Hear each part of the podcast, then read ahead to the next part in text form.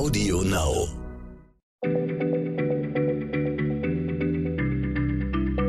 Schneller Schlau, der kurze Wissenspodcast von PM.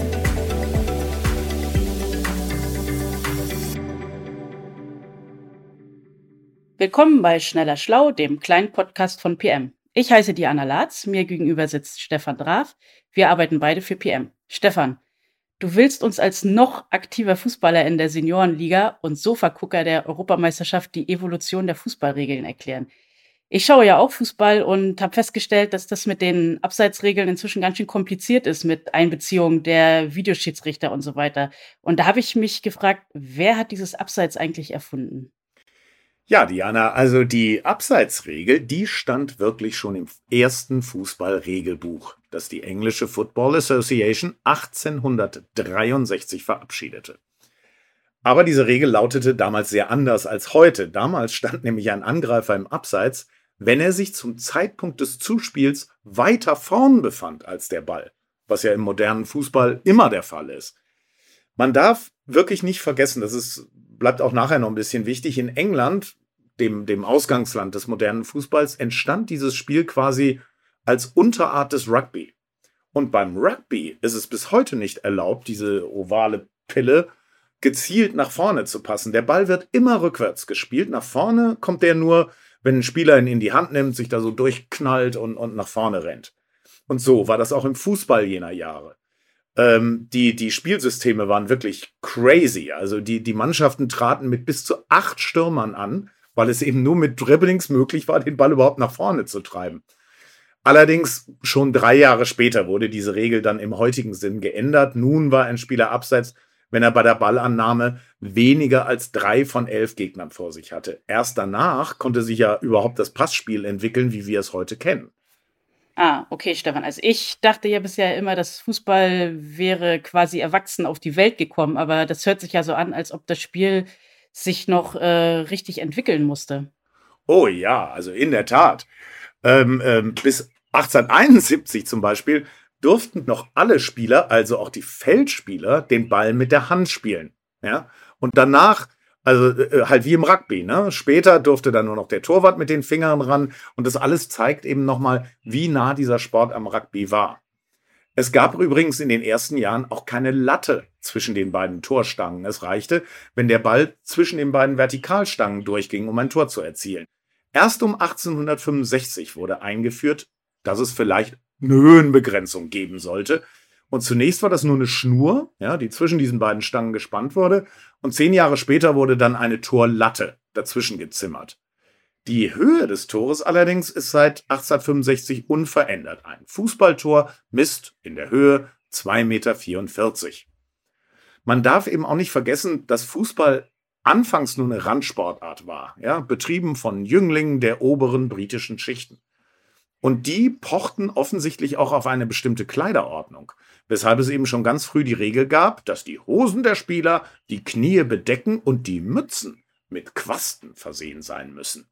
Dass Spielertrikots Rückennummern tragen müssen, das wurde erst 1939 verfügt und in Deutschland erst nach dem Krieg, also in der Saison 48-49. Okay, Stefan, das äh, hört sich ja alles einigermaßen kurios an, aber die Plätze sahen schon so aus wie heute, oder? Nee, nicht ganz, Diana. 1896 legten die Jenaer Regeln für Deutschland fest, dass die Spielfelder frei von Bäumen und Sträuchern sein müssen. Das scheint also keine Selbstverständlichkeit gewesen zu sein. Und der Strafraum war interessanterweise lange Zeit ein Halbkreis. Erst 1902 wurde er per Regel zum Rechteck.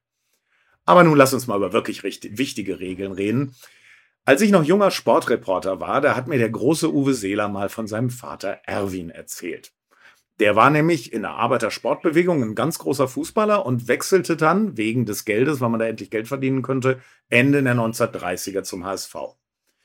Und Seeler Junior schwärmte eben damals in dem Gespräch von seinem Papa und was das für ein harter Hund gewesen sei und der doch mal mit einem gebrochenen Fuß gespielt. Und ich habe dann ganz treu doof gefragt, warum der alte Seeler sich denn nicht habe auswechseln lassen. Worauf mich nun wiederum der Seeler Uwe anguckte und sagte, Auswechseln gab's damals nicht. Da, ist man erst vom Platz, wenn das Bein ab war. Ich konnte das erst gar nicht glauben, aber der Seele hatte natürlich recht.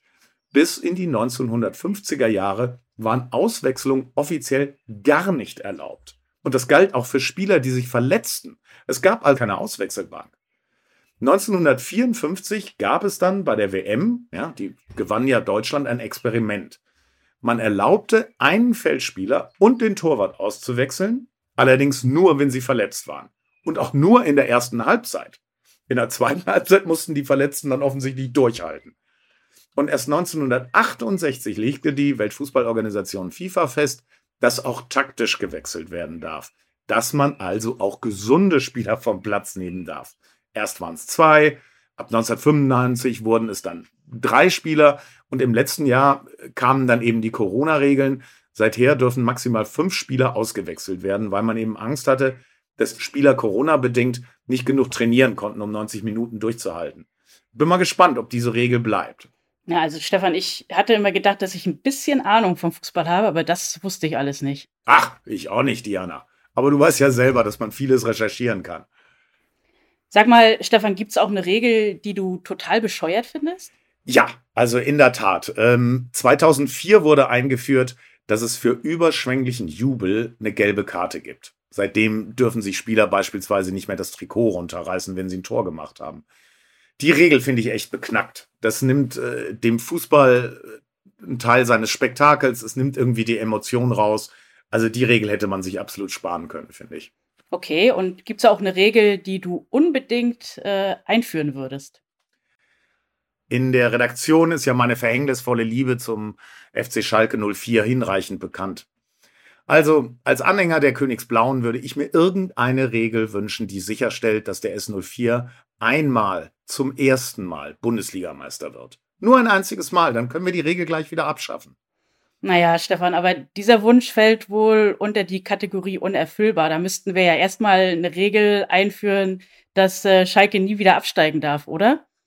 Ähm, ich wünsche mir stattdessen, dass Sie, liebe Hörerinnen und Hörer, auch unsere nächsten Folgen hören. Und für heute sagen wir Tschüss. Glück auf. Schneller Schlau, der kurze Wissenspodcast von PM.